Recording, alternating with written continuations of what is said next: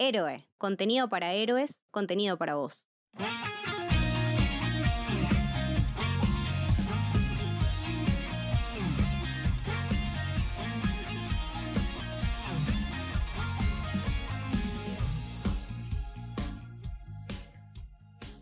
Bienvenidas, bienvenidos, bienvenidas al Camino del Samurái. Mi nombre es Mili y hoy vamos a hablar de Osama Ranking con un gran, gran invitado que yo quiero un montón, que ya nos estuvo acompañando en el capítulo de Tokyo Revenger. Francis, ¿cómo vas? ¿Todo bien? Ah, muy contento de estar acá de vuelta en la casa del samurái, en la casa del héroe, con mi gran amiga Miri, y para hablar de algo que entra en varios panteones, en varios panteones de, como vos le dijiste, Osama Ranking. Gran anime, la joyita del año, medio que podríamos decir, también de la mano de Wit, que ahora también nos está dando Spy Family, así que no vamos a decir que lo mejor del año. Es que Wit nos está dando, bueno, ya no vamos a hablar, pero Wit nos dio unas cosas, unas, unas joyitas hermosas. Y antes déjame mandar un saludo a mi primo, a mi hermano Julián, que nos recomendó y, y- y nos sigue en en el camino de Samurai. Eh, gracias, gracias por esto, te, te quiero un montón. Va muy bien a colación este saludo porque me parece que lo que tuvo lo que tuvo bueno Boshi, que le vamos a decir Boshi acá a este anime, no le vamos a decir Osama Ranking ni Ranking King, le vamos a decir Boshi. Eh, Ya está, ya, ya para mí lo tenemos que rebautizar, no es Osama Ranking, es Boji and Friends. Me gusta esto que, que está bien, estamos como conectados en eso. Que no, me parece que no tuvo tanto hype, pero tuvo mucho el boca a boca. Sí, Tuvo mucho el boca a boca, tuvo mucho retweet, tuvo mucho de che, miren esto. Y me gustó eso también. Como que no generó un hype de, oh, este va a ser el mejor anime que veas en un montón. Uy, mira cómo rompió. Si bien le fue muy bien, creo que fue uno de los que mejores le fue. De hecho, creo que subió de ventas el manga, como siempre, y la la la. sí señor. Creo que se dio más del boca en boca. Y eso está, está bueno, es como más fiel. Le tengo más fe. A comparación de otras cosas de WIT, eh, como vos lo dijiste, o sea, podemos ya nombrar un poco, tenemos las primeras temporadas de Attack on Titan, tenemos Vinland Saga, por favor, vean Vinland Saga. Todas esas cosas son más del estilo más épico, tal vez, con Spy Family no es más épico, sino va más por el lado de comedia, pero acá es muy dramático y, como que no, no está como para vender, como para hacer un tipo blockbuster, para hacer carteles de oh, Osama Ranking. Aparte, el póster no te llama, o sea, el No. póster la verdad no te llama, ves a un nene en calzoncillos en un trono, no, no te llama. Sí, sí. Bueno, veníamos hablando de WIT. Esta es una gran oportunidad para mí para echarle mucho amor a esta productora que creo que, que- que- que se lo merece un montón. También muy en concordancia con, con el autor que, del que después vamos a hablar. El primer trabajo de WIT fue Shingeki. Fue la primera temporada de Shingeki. O sea, Uf. es una productora bastante nueva que si bien es de Production IG, que vi- es como una gama ahí, una ramita un poco ahí, eh, medio que lavando dinero, en fin, no importa. Eh, vamos a dejarlo pasar. Que si bien es así, es una productora mucho más longeva, trabajan mucho más de coproductores, trabajaron para Evangelion, o sea, trabajaron para cosas muy grosas, Hunter x Hunter. Eh, Wit es bastante nueva y su primer trabajo fue Shingeki, o sea, es como un montón, o sea, Es como debutar en el Real Madrid ya de, de movida, o sea, no, no juegas al fútbol, ¿dónde vas a jugar? En el Real Madrid, ok, bueno. Mal. Y me parece que si bien también se le criticó mucho en, en su momento no haber decidido seguir con, con Shingeki, también te está hablando de, de una postura que tiene la, la productora, como esto, bueno, no sobre explotar a, su, a sus gentes, a sus trabajadores. Eh, nada, tienen como se ve que una manera de trabajar bastante distinta. Y excelencia, mu- mu- mucha excelencia, como creo que nada que haya visto de ellos hasta ahora es flojo, o sea, es de bueno a muy bueno. No tenés esos, esos frames donde ves detrás que están dibujados con lápiz o ves todo deforme. Sí, te estoy hablando vos, Tokyo Revengers. Eh, que, no sé, parece que lo escribieron con los codos. No, no, no, esto, esto no. Acá tenés un amor, eh, tenés una animación, tenés transiciones, tenés un, tenés paisaje, por favor, animes con paisaje. ¿Y qué paisajes? Ah, Eh, sí, bueno, vos dijiste tipo Tokyo Revenger que sí, yo me iba a ir a un ejemplo un poquito más, eh, no sé, que puede generar polémica, que igual ya lo dije cuando lo hicimos en Shingeki, pero la verdad es que no nos vamos a poder hablar de Shingeki, Pero yo extraño bastante a Sí, Wit animando Shingeki. Todo esto que hablamos de la excelencia de detalles, de los fondos, que no son estáticos, que son obras de arte, como decías vos, tipo, parás y tenés un fondo de pantalla en, en cada toma, o sea, es excelente en ese nivel, tienen mucha movilidad, tipo, es todo muy dinámico. Y yo eso lo extraño Sí. en, en Shingeki, Sí. sinceramente. Y en Osama Ranking, tipo, me, me dio todo lo que yo extrañaba y todo lo que quería ver en, en animación. Si bien esto que decías vos es súper interesante, diseños de personaje y demás no es algo que te vaya a atraer. No. De hecho, yo cuando lo vi dije, uy, esto va a ser para niños. Tipo, esto me va a hacer bien al alma. Entonces, bueno, lo voy a ver para ponerme un poquito feliz. Es una trampa. Sí, después te encontrás con una decapitación en medio del anime, o sea, decís, ¿qué está pasando? Eh, pero sí, o sea, los primeros, y creo que también entiendo que es el objetivo tanto de- del autor del manga, del autor del manga, como el estudio de atraparte o por lo menos llevarte, che, mira, esto es dulce, esto es tranquilo, estos son colores pasteles, después muerte, sangre, muerte, violencia, eh, dolor. Totalmente. Bueno, de eso también tenemos bastante como para ahondar. Ahora que nombraste al autor, me parece como ideal hablar de este personajillo tan, tan, que nos devuelve un poco de esperanza también, a que, bueno, Sí. las cosas pueden mejorar, porque tiene una historia muy interesante. El autor, Sosuke Toka, era un oficinista de 41 años que tiene algunas participaciones en concursos de ilustraciones, en concursos de ilustraciones. Ganó un par, pero el chabón era un oficinista, o sea, él quería convertirse. Es más, creo que sigue siéndolo. Para los padres sí, porque dato color, él a los padres no le dijo que es mangaka. Y bueno, su primera historia fue, fue esta, fue Boshi, fue Usama Ranking, le fue muy bien, pero bueno, es su ópera prima, su ópera prima a los 41 años. que también dialoga con lo que hablamos de WIT, o sea, WIT debuta como estudio con Shingeki no Kyojin y eh, este, este también debutante, este mangaka debutante, debuta con este estudio debutante que ya la rompió y está, está picando en puta, te digo que con UFO Table me parece de los más grosos hoy en día. Bones también. Sí, también. Pero, pero no, lo, que hizo Sosuke con, con el amor, que también su ópera prima, porque generalmente nosotros escuchamos de óperas primas o, o primeros trabajos y decimos, ok, está bien, pero está verde el, autor o el artista mismo, decimos, ok, tiene una ruta de aprendizaje. Acá, la verdad es que yo no sé si posiblemente has escrito muchas cosas antes y nunca las publicó, pero es tremendo lo que llevó. El hecho de que sea la ópera prima de este mangaka y que no solo sea su ópera prima, sino también que va a un estudio que debutó con un tanque, como lo es Shingeki no Kyojin, hasta con Titan, dialoga mucho y la verdad que te deja, ok, son, son dos, tanto estudio como autor, como artista, que van de la mano y, y es tremendo lo que, lo que lograron. Eh, no creo que sea su ópera prima per se, sino sí lo primero que publica, porque si no es un genio. Sí, si no es un genio Obvio, tremendo, es como que, no, ¿sabes qué? No, lo, lo escribí mientras estaba almorzando en la oficina. Sí, sí. Y también me, me gusta mucho de que, si bien es, es su ópera prima, que no, uno no la siente tanto como una ópera prima. Totalmente. Sí me parece que va mucho como de la mano, también como decíamos con Wit, va también de la mano con, con su propia emocionalidad, esta cosa de, bueno, persevera y triunfarás, en algún momento va a llegar, tipo, no te rindas, que va a llegar en algún momento. Eh, que bueno, después de eso también se puede hablar un poquito, pero me parece como que también está hablando un poco de sí mismo. Es que está bueno, aparte, nosotros decimos que es debutante, que es ópera prima y pensamos, ok, tendrá 20, 30 y pico años. No, tiene 41, 42 años. Sí, sí, sí. O sea, es como, yo tengo 32 y te juro que a veces digo, ah, voy a hacer una peli. Yo digo, nada, que voy a hacer, voy a hacer una peli, tengo 32 años. Ya está. Y este eh, armó un, man- un manga a los 41 que se adaptó. Y yo dije, ok, I lose, there is hope. Viste que los japoneses tienen otros rollos, otros Sí. mamos, porque nada, es, realmente es muy gracioso la entrevista que él dice, no, no, igual mis papás no, no, no saben esto, eh. Mis papás piensan, O sea, a los 41 y Claro. todavía te importa lo que piensen tus viejos, es tremendo. bueno, Japón, no lo entenderías, No, es no, recalcado, o sea, es como, yo cuando leí esa entrevista digo, no, dale, es, es una prank. No, no, no, realmente sus padres no saben que él es un mangaka y bueno, está bien, es, es su, su profesión, su- sus reglas, me parece perfecto.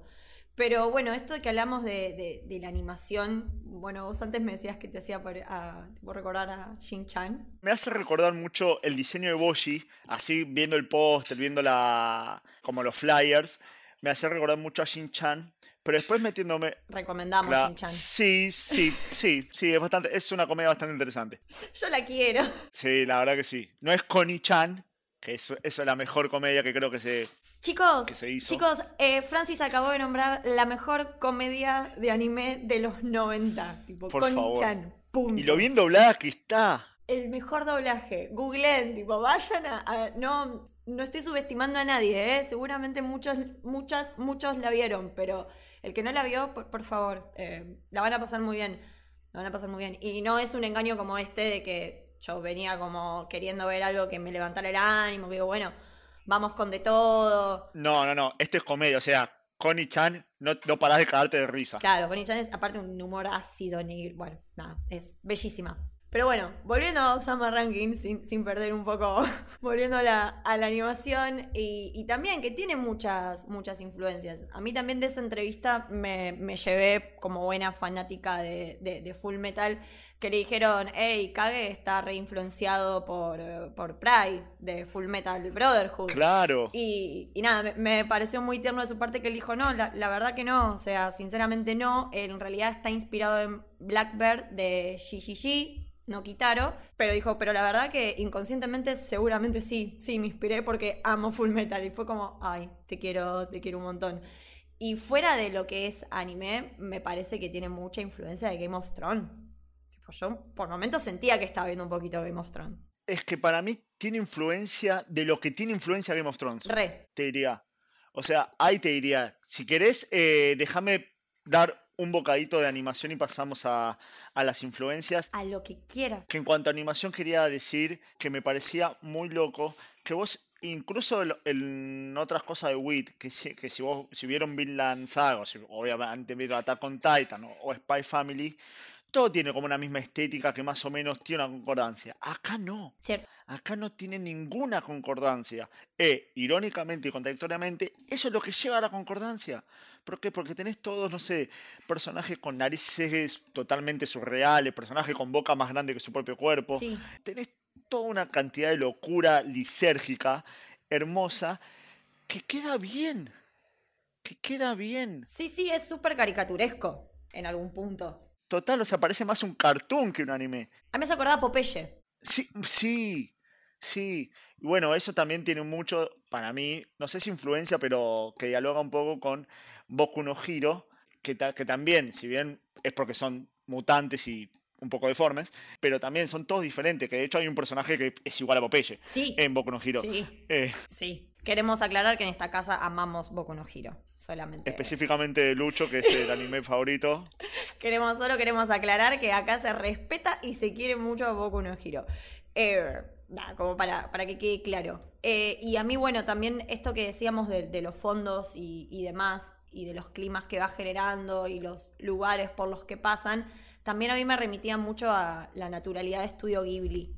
Y, esa movilidad en, en los fondos y casi sensoriales, tipo que Totalmente. olés esa hierba, tipo, sentís el fresquito de ese viento, es como Es, es un cuadro de Jules Soler. mal, mal, mal, mal. Y creo que, bueno, nada, de esto habla muy bien de la influencia de Ghibli que la va a tener en la historia del anime de hace años y la va a seguir teniendo para toda, toda, toda la vida. Y bueno, esto que igual decíamos, que ahora podemos andar un poquito en, la historia, que tiene mucho que ver esto en la historia de, bueno, Claro, las influencias. Quería remarcar que estamos hablando que tiene muchas influencias de Game of Thrones, que sí, total. Más que nada por, por un poco lo político barra épico que tiene. Estamos en un mundo, ahora empezamos a hablar un poco de la historia, estamos en un mundo medieval, con reinos, justamente Osama significa rey, en un mundo donde hay ranking de reyes, este parece el G20. eh, mal. Este es más tremendo. divertido igual, el de los reyes. sí, bastante, sí, sí, y más, es más directo. eh, que- que- que Es eso. más al hueso. Claro, claro, no hay tanto, no, no hay tanta palabrería. Pero en un mundo medieval que sí tiene mucha influencia de Game of Thrones y también, como decíamos, que Game of Thrones está influenciado por cuentos fantásticos antiguos, las viejas fábulas, cosas hasta básicas como por ejemplo, no sé, Blancanieves. Sí, Y ustedes dirán, ¿qué tiene que ver Blancanieves con un anime? Y bueno, tenés el espejo mágico, tenés el espejo por mágico. ejemplo. Es que Boshi es una historia que toma todos elementos de cuentos infantiles. O sea, es un cuento infantil. A ver, no es un cuento infantil. Bueno, digamos que la sirenita original, chicos, eh, no sé si lo leyeron, pero termina con la sirenita eh, hecha espuma y cuando se transforma en mujer sienta que se le clavan las agujas en los pies. Los cuentos eh, tradicionales son un toquito más, un toquecito más oscuros, como Sama Ranking, tiene esto, ¿no? Como la, la, dulzura, la ternura, la estructura, los personajes de un cuento infantil y el gore, Sí, lo que- triste, lo realista. que es muy realista, es muy realista. Que eso también te dialoga mucho con, justamente como lo decías con Game of Thrones, que, que, que utiliza un realismo donde, che, se muere. No, no, no, pero se muere, se muere, o sea, se muere y se muere. Y también hay un, hay uno en particular que tal vez no, no es muy reconocido, que si, si lo escucharon es porque po- posiblemente vieron la última de Shrek, es Rumpelstiltskin. Sí, Eh, posiblemente lo estoy diciendo mal. Ahora vamos a hablar un poquito con spoilers. La historia de Rumpelstiltskin es un duende, un ser mágico que eh, le dice a, a- a- al rey, le, le concede un deseo a cambio de su primogénito, que es exactamente igual lo que vemos acá. Claro. No es Rumpelstiltskin, es un demonio, pero tenemos cosas hasta calcadas, pero que van de homenaje, o sea, no, no, no es que está tratando de copiar a, a un caricaturista que, que conocemos mucho, que trabaja en un diario bastante importante, eh, que tiene tres letras. Nick, eh, perdón.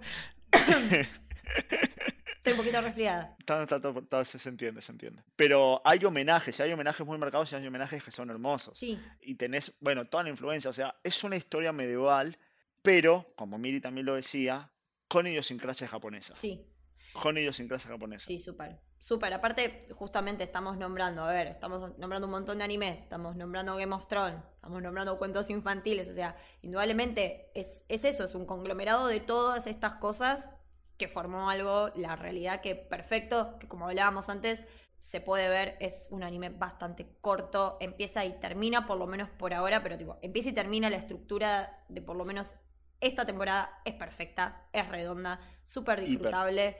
Y bueno, me parece como lo que veníamos diciendo, si bien capaz uno ve el póster y dice, ah, esto, pero mm, no sé, ¿qué es la historia de un nene? Medio que no.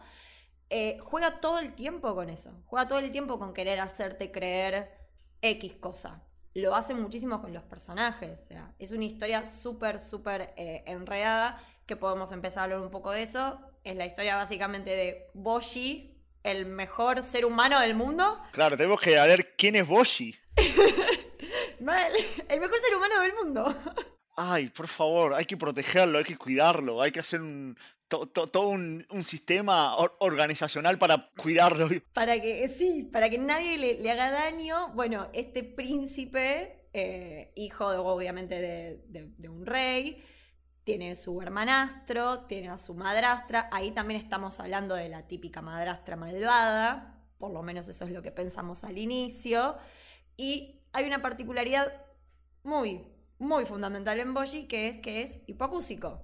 Es un personaje hipoacúsico. ¿Cómo está tratado ese, ese tema en el anime? También me parece algo excelente.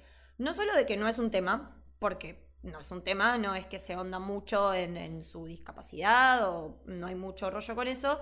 Me parece muy lindo y un detalle súper importante para un montón de gente seguramente que lo vio, que haya otros personajes que les interese entenderlo y que quieran aprender lenguaje de señas Totalmente. y que usen el lenguaje de señas para comunicarse. Totalmente. Y, y un poco lo que vos decías, o sea, el hecho de que sea, de que sea sordomudo, que sea hipoacúsico, no importa tanto como el, el simple hecho de que tenga tal vez una discapacidad, porque tranquilamente puede decir, che, no, es ciego, che, no, tal vez no puede caminar, es cuadrapléjico, y sería posiblemente lo mismo. Está bien, cambiar un poco la trama, pero el efecto que tiene de poder tener un personaje que va en contra de un montón de cosas circunstanciales que le pasan, a- aparte, aparte de su discapacidad, aparte de eso, y que tenga ese concepto, ok, estamos hablando de un- del camino del héroe, que es hipermarcado el camino del héroe de este personaje, Sí, ok, le tenemos que agregar el condimento que no escucha.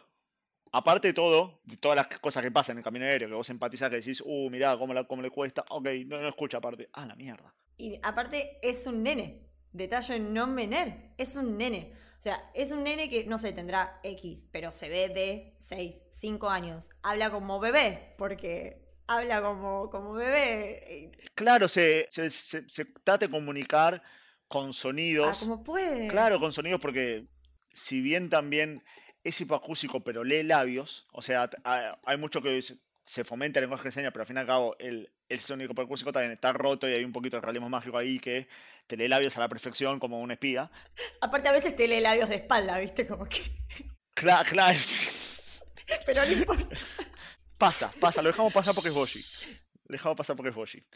Pero la verdad que Boshi, o sea, empatizás desde el momento cero.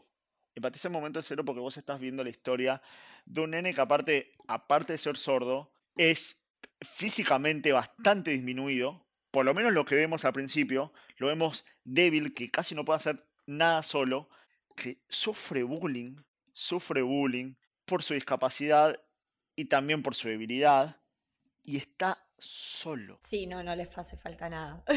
Básicamente. Claro, o sea, cartón lleno. Cartón lleno. Y acá es cuando, que yo hablé que entra en los panteones, entro en unos pocos panteones donde me generó un nudo en la garganta estas cosas, diciendo de, no, dale.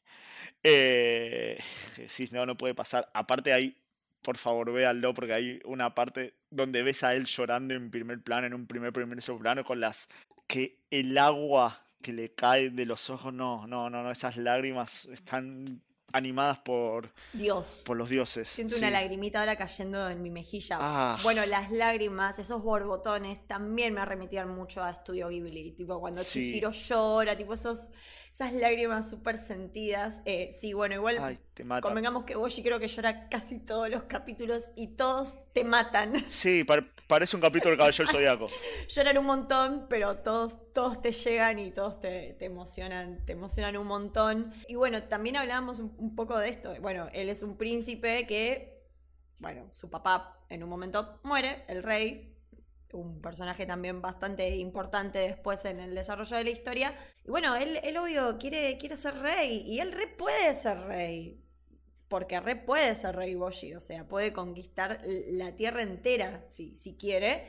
Y acá sí empiezan a aparecer otros personajes que, bueno, conocemos a su madrastra, a Healing, uno para mí de los mejores personajes.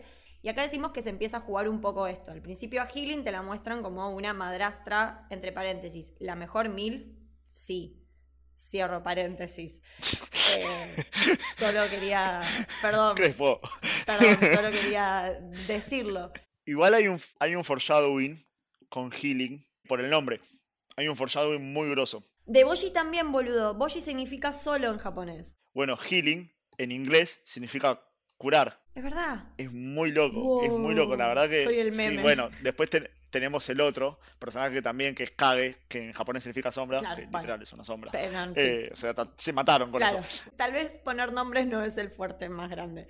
Pero sí, yo cuando leí el de Boshi también como que, según cada kanji, como que formándolos es como que básicamente significa eh, estar solo. Y bueno, co- con Healing juegan un montón con esto también. Te la muestran al inicio como re dura, como re cruel con Boshi. Y después, que eso también es lo que me gusta. No es que te engaña. O sea, No. te muestran un personaje, te muestran una faceta de ese personaje y después vos ves otra parte de la historia desde el punto de vista del propio personaje Total. y entendés todo. O sea, lo que vos viste al inicio de ese personaje, ponámosle Healing, lo que vos viste al inicio de Healing, no es que es mentira, Healing es así. Healing es dura, Healing es re fuerte, o sea, súper empoderada, reina hermosa.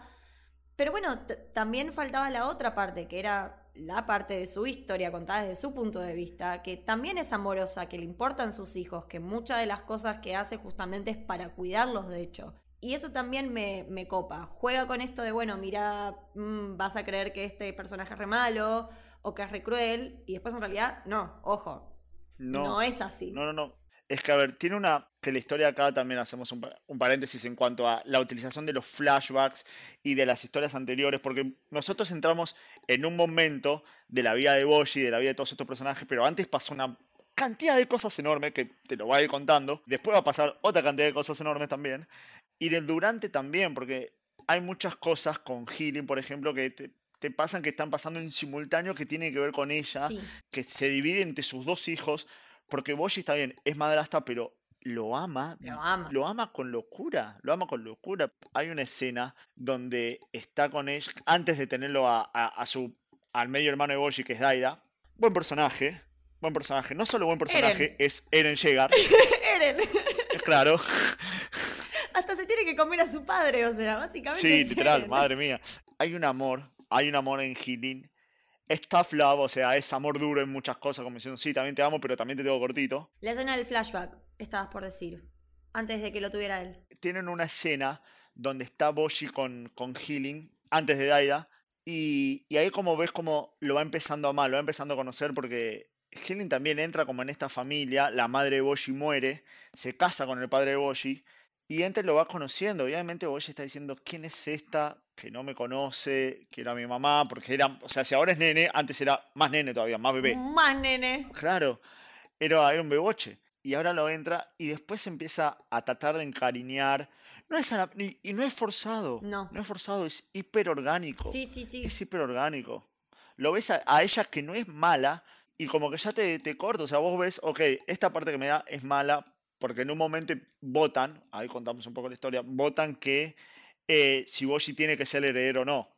Que el rey quería que sea el heredero, o sea, el rey no nombre, sí, vos sos mi heredero. Claro. Y ella dice, no, no quiero, tiene que ser mi hijo eh, biológico, que es Daida. Y uno piensa, ok, lo estás diciendo porque sos una reverenda hija de puta y querés que sea tu hijo biológico, te querés quedar por poder. Y después decís, no, lo está haciendo porque cree que así lo protege. Claro, sí, sí. Que también hace mucho como, bueno, con todos los personajes hace esto, en realidad. Queremos decirlos. Es medio un spoiler, pero en realidad ni- hay muy pocos. De hecho, el único personaje malo malo es Oaken. Que aparte, hasta el motivo de por qué es malo malo es excelente. Porque no es que es malo malo porque, porque sí. Todo cómo se llegó a ser ese ser tan siniestro y, malva- y malvado tiene una historia y un contexto súper interesante. Pero después no hay personajes que decís, uy, sos re malo. Todos son muy tridimensionales, son como muy humanos. Eh, cometen errores, se mandan cagadas, se arrepienten, lloran, o sea, aprenden. Claro, hay muchísima redención. Hmm. O sea, vemos como siete caminos de redención en una, en una temporada de una serie. Es tremendo. O sea, no, no te terminás de odiar un personaje que ya lo estás amando y viceversa. Obvio. Spoiler alert, terminás amando a todos. Sí, Eh. un poco sí. Un poco sí. Pero, pero sí, igual me gustaría pasar como a cuatro personajes también que están ahí, que son como los súbditos del rey, que tiene mucho que ver también con los videojuegos. Ahí parte mi, pase- mi parte de game que siempre ves, ok, el espadachín, el medio el rogue, que sería el de las serpientes, que es Devin. Bueno, tenés a Adomas, que es el espadachín, tenés al de la lanza, y tenés al, al otro que es el tanque, que es el protector, El de la danza era Apis. Apis. Apis. Y después Y Drusi era Eh, el otro. y, y, bueno, tenés esos cuatro que son muy cliché y muy estereotipo, te diría. decís, que siempre, aparte son cuatro, que siempre tenés como la Elite, bueno, la Elite Four en Pokémon, por ejemplo, y tenés siempre los cuatro, están como los cuatro generales, siempre hay cuatro. Y estos cuatro, y que van y vienen en el péndulo moral, van y vienen, van y vienen, van y vienen, que decís, bueno, muchachos, ya me están mareando. Eh, pero Sí. es no solo coherente, sino también enriquece la trama. Enriquece la trama, porque no te dicen, Sí. en ningún momento pensás, che, dale, hablen. Y no es que no hablan, no están preparados para hablar. No, obvio. Hay un montón de cosas que todavía no sabemos o que no lo pueden contar, psicológicamente hablando, porque son traumas. Acá hay un tema de trauma tremendo. Y nada, me parece hermoso. Y creo que podemos Sí, sí. pasar a otro personaje que, por favor, te pido que lo cuentes, que es el espejo. Uf, sí, antes de, de- de eso, a mí también lo que me copa mucho de, de estos, de estos caballeros es que al inicio, por lo menos en el primer tramo, ponele, de- de- del anime, son como personajes medio superficiales, siempre están medio de fondo. Sí. Y después son personajes a los que le dedican, no sé, a Drusi, me pasó mucho, eh, el que sería como el guardián de Healing. Nada, siempre lo ves de fondo, pero basta que le dediquen, no sé, serán cinco minutos de un capítulo, una pelea de él, y ya entendiste todo el personaje y toda su historia y por qué él se relaciona así con Healing y por qué después decide todas las cosas que decide Totalmente. también es como muy inteligente ese manejo de la información que tiene o de cómo te desarrolla personajes en, en- en un toque. Y, pero de buena manera, o sea, te los introduce bien, porque después siguen en la historia, no como Tokyo Revenger, eh, necesitaba decirlo, tipo, necesitaba decirlo, es que me rompieron el corazón con ese manga. Eh, pero bueno, ahora también, hablando de otro personaje, también bastante bastante tridimensional, la tenemos así, Miranjo. Es esta, el espejo maldito, básicamente. Sería como la bruja mala de, esta historia, que después al final no es tan mala como suelen pasar con, todos, con todos estos personajes. Igual tiene una historia muy interesante. Y a mí me hizo acordar a Ymir.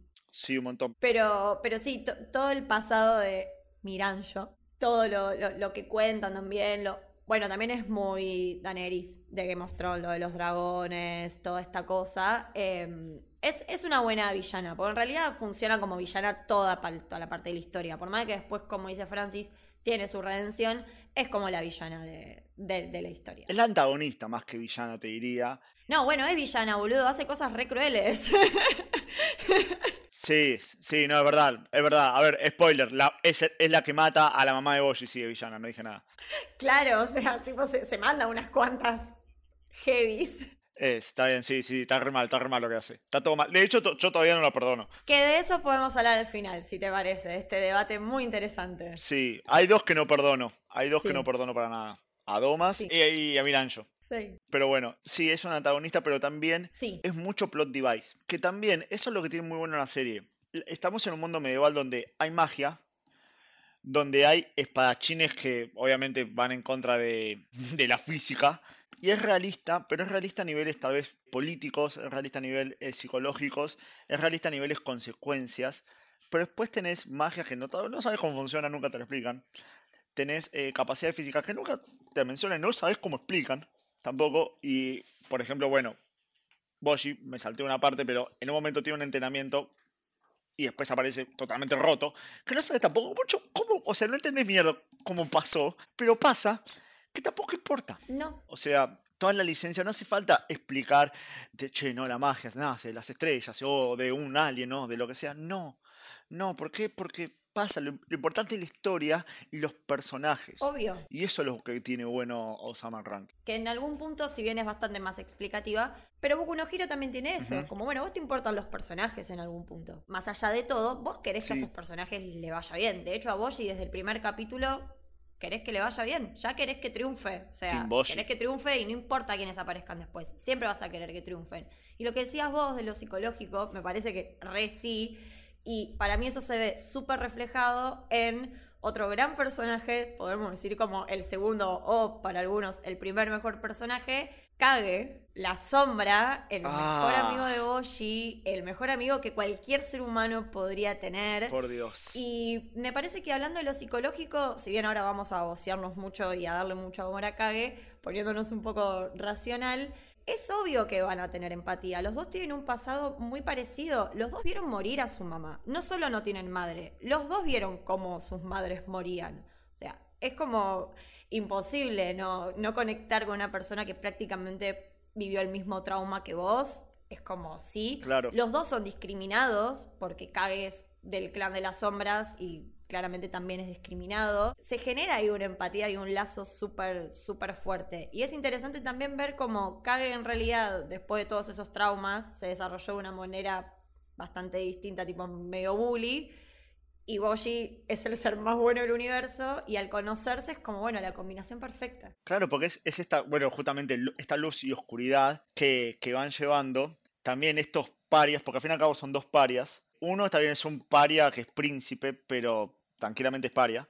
Y el otro es un paria en serio, eh, porque de hecho es un paria perseguido. Mal. Pero cómo empatizan, aparte en un momento también cae como que lo trata de bullear a, a Boshi porque dice, este es un príncipe, como diciendo, este es un cheto de mierda. Yo que la viví, yo que me crié en la calle, eh, vos no tenés idea lo, lo malo que es. Y la verdad que está muy bueno que en ese punto, porque te dicen, ok, puedes tener estatus sociales que está bien, te dan ciertos privilegios y te dan ciertos estatus y ciertas cosas que no te deje pensar como, che, que tengo que comer. Obvio. Pero también puedes tener un montón de problemas que no pasan necesariamente por eso, y puedes empatizar desde un punto de vista, che, yo tengo problemas, vos también tenés problemas, empaticemos por ese lado porque las dos, los dos la estamos pasando por el orto, indistintamente las razones que sean. Y eso creo que también es uno de los grandes mensajes, que puedes empatizar aún siendo un príncipe y un paria que está escapando prófugo porque quieren exterminar a todo el clan de las sombras, es muy bueno. Sí. Ese, el arco de Kage es excelente porque tenés la madre, tenés la madre que aparte le inculca y hay una escena donde le dice, sí, yo te amo, pero mato niños y mato cualquiera que me digan que, que mate.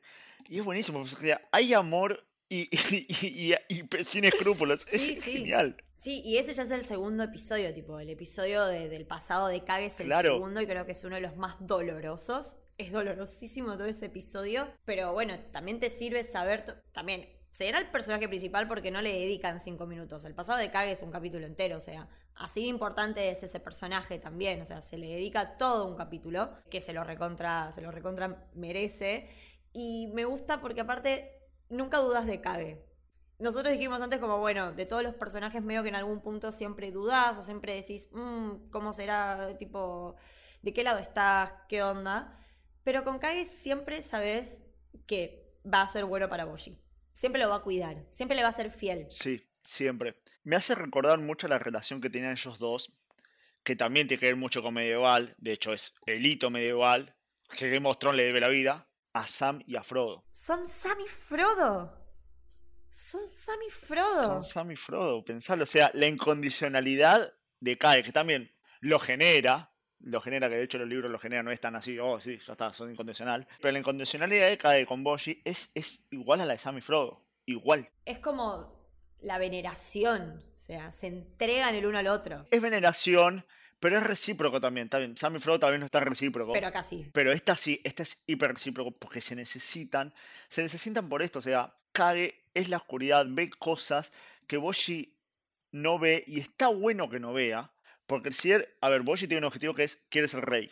Y a veces para ser rey, tal vez no tenés que ver tanta mierda. Claro. Y tenés que confiar en alguien que pueda ver esa mierda y pueda lidiar con esa oscuridad, como en política siempre se dice un monje negro. Tenés que tener un monje negro al lado, que de hecho justamente es un ser todo negro, Todo negro. claro, es una sombra, tenés que tener alguien al lado que pueda chupar toda esa mierda que existe. No, no puede existir un mundo siempre de rosas, siempre va a existir mierda, siempre va a existir gente chota, siempre lo va a estar y alguien tiene que lidiar con eso. Pero hay gente que no tiene que lidiar con eso, que está bueno que no lidie, ¿por qué? Porque puede ver un futuro más allá. Puede ver, no ensimismarse y ver más allá de eso. Que de hecho es lo que es Boshi. Que es el rol del rey. Obvio. Que exactamente. Boshi siempre va a ver la cosa Sí. buena de las personas. Boshi siempre. En cambio, Kage, justamente por eso, por eso la incondicionalidad, porque Kage siempre trata de ver lo malo. Y con Boshi no ve nada. No, no. No, con no, Boshi no, no. ve nada malo. Listo, listo, ya está, te tengo que seguir para siempre. Y no menos importante, Kage lo entiende a Boshi Sí. cuando él habla. O sea, decíamos ah, que habla con estos modismos me- medio que parece un bebé, porque son los sonidos muy parecidos a un, bebé. Lo dice una persona que trabaja con bebés. Es una cosa muy, muy tierna. Y Kage entiende todo, todo eso. Y es el único personaje que, que puede entenderlo. O sea, hasta ese punto llega. Me parece muy lindo esto de que no solamente se necesitan, sino que después se eligen. Sí. Ellos eligen estar juntos. O sea, es, se forma una amistad. Yo creo que es una de las más entrañables y hermosas de la historia del anime porque es como muy, muy lindo todo lo que generan. Y bueno, como decíamos antes, si estamos hablando de un personaje que quiere ser rey y de un camino del héroe, siempre tiene que haber un mentor. Y acá tenemos un mentor.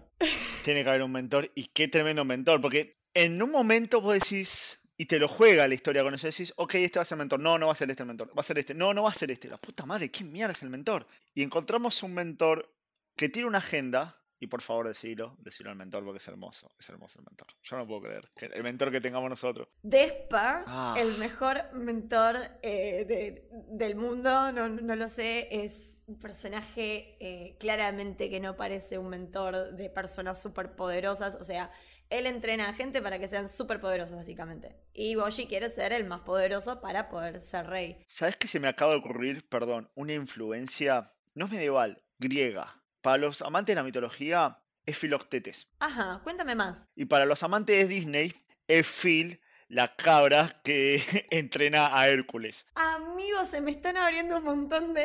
Sí, sí señor. Despa es Filoctetes. De hecho, se dedica a mentorear. Claro. Es como un gran profesor. No, no lo hace gratis, de hecho, lo hace por bastante No. plata y bastante caro. Pero después genera un vínculo, todo bien, sí, pero No, bueno, pero eso es lo que gusta de mucho de, de Despa. O sea, Sí. obviamente él, si bien es como decías vos, se encariña con Boji, se encariña con Kage, se forma una linda relación, el chabón les cobra y les cobra re caro. Y es como, sí, qué lindos, pero esto sale guita, yo esto no lo voy a hacer gratis.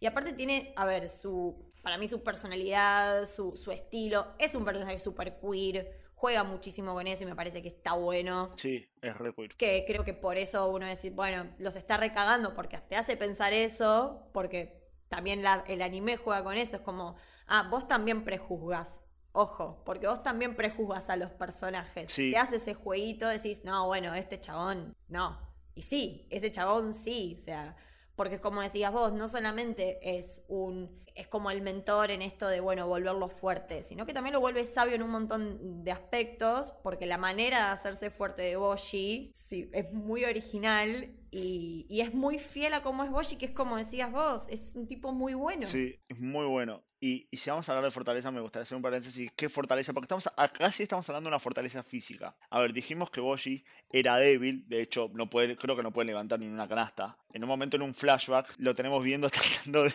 Ay, por favor, me mata. Tratando en un incendio, tratando de llevar una cubeta de agua y no le da las manos y lleva un vaso. La cubetita de agua, el vasito me destruye. Lleva un vaso, porque no puede levantar otra cosa. Cuando no puede levantar la piedrita. O sea, no tiene la fuerza para levantar la espada. Pero, y gracias a su primer prementor, que es buenísimo su primer prementor, Mitsukasa, que es, es una serpiente Ay, de tres amo. cabezas que le cortaron una. Es hermosa. Es genial, es excelente. Y que le enseña, lo entrena para que sea rápido. Y acá de vuelta tenemos mucho de fábulas de rapidez versus fuerza, que te gana la pluma versus la espada. De hecho, la espada que al fin y al cabo termina teniendo Boshi no es una espada, sino es un rapier. Para los gamers lo van a saber como rapier, pero es como si fuera un estoque. Sí, Eh, los que hacen esgrima Casi como un alfiler. los que hacen esgrima, que es una aguja. Es claro, es un alfiler. Es un alfiler que decís, es que ¿qué va a hacer esto? Me, me agujerea como un queso gruyere, nada más. Pero no, el chabón en un momento se transforma en el más grosso Sí. de tutti mundo. Sí, sí. De todo. Creo que esto sí no lo quiero spoilear por si alguien no lo vio, si llegó hasta acá igual sería como medio raro, pero no importa. Sí, eso no lo quisiera decir de cómo es su manera de volverse fuerte, pero sí me parece espectacular y muy original. O sea, como que el autor estuvo muy bien. Muy original. Creo que esto que decías vos, esto de, bueno, sí, Boshi, nos olvidamos mencionar esto, es súper rápido. Es, es rápido, es como su, su manera de, de ganar la- las pocas peleas que, que puede ganar o que puede enfrentar, es a través de su rapidez. También está hablando de, de esto también de, bueno, este personaje tiene esta limitación, pero siempre puede haber un camino para mejorar. Siempre, siempre puedes hacer algo para ser un poco mejor. Hay un paralelismo que tenemos doble relacionado. La voz de Kage Sí, es Hinata de Hayaku, el de volei. Es uno de los mejores Spokon que se hicieron. Es muy bueno, véanlo, es excelente. Y también estamos en Haiku, estamos hablando de un personaje que quiere jugar volei, que mide metro sesenta, que sí, Claro. cómo puede jugar volei, pero el tema es que el chabón es rápido. Igual, el chabón es rápido y llega antes a la pelota. sí, sí. Y, y es genial, es el mismo concepto.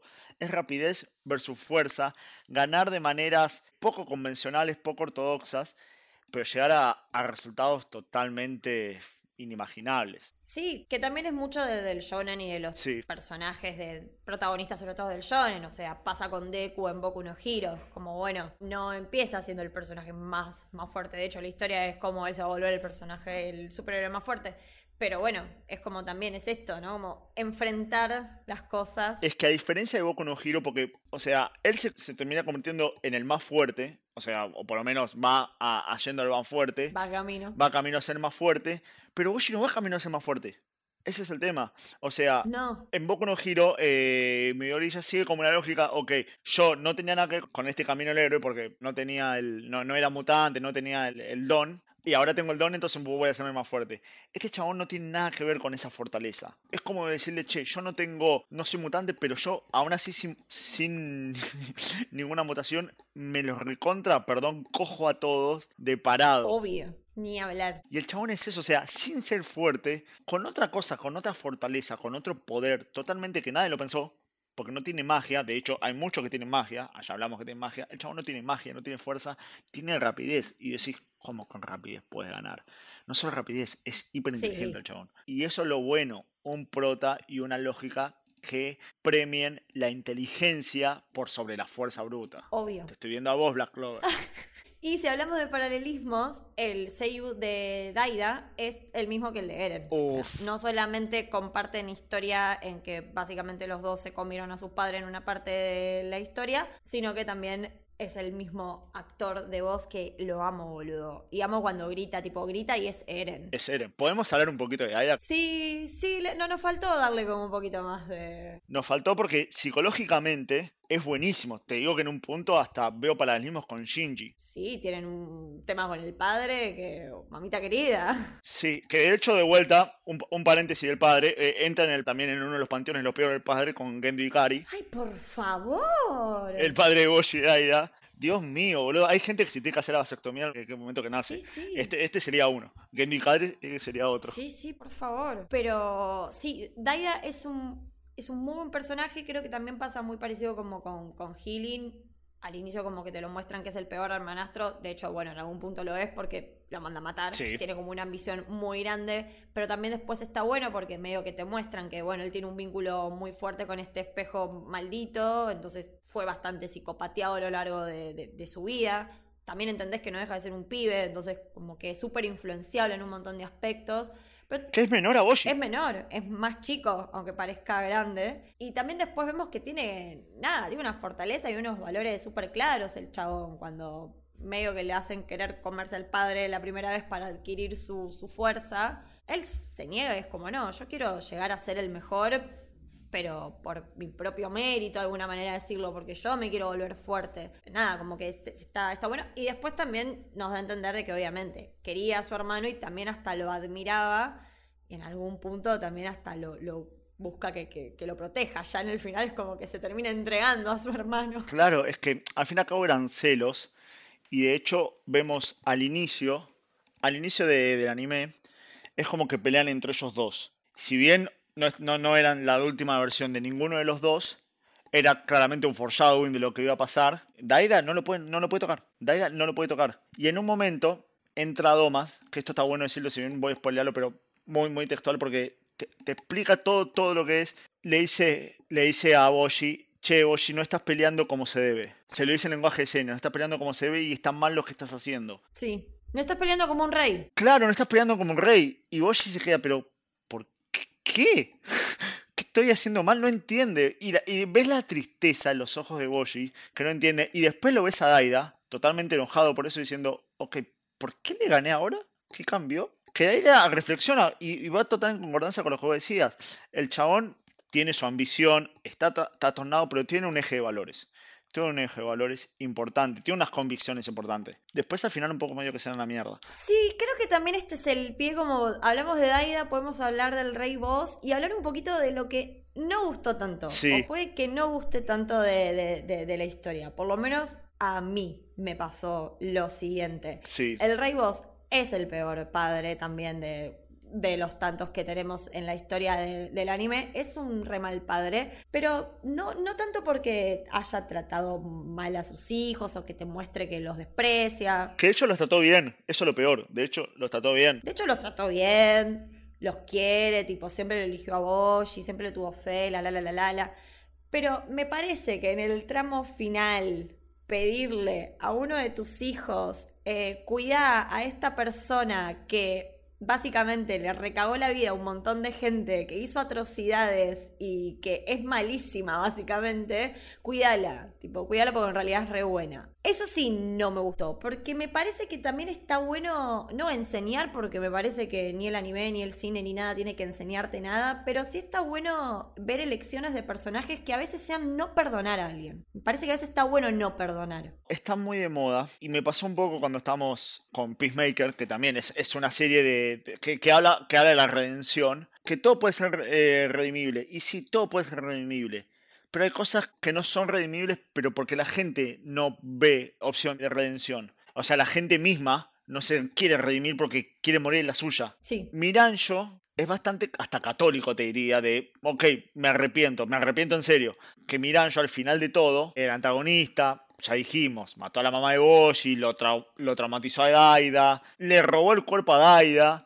O sea, todo mal, todo mal, todo mal, todo mal. Y después le, le dicen, ok, no sabes que está todo bien.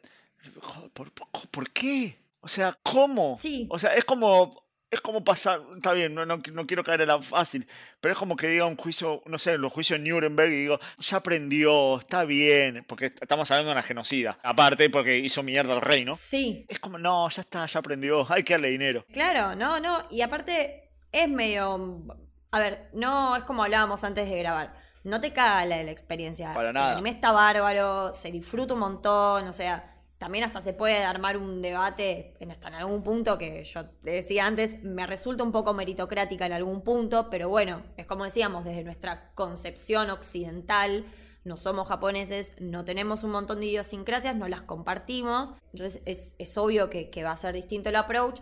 No cambia la experiencia. El anime es excelente. Sí están estas cosas como para debatir de que, bueno, te pueden hacer más o menos ruido.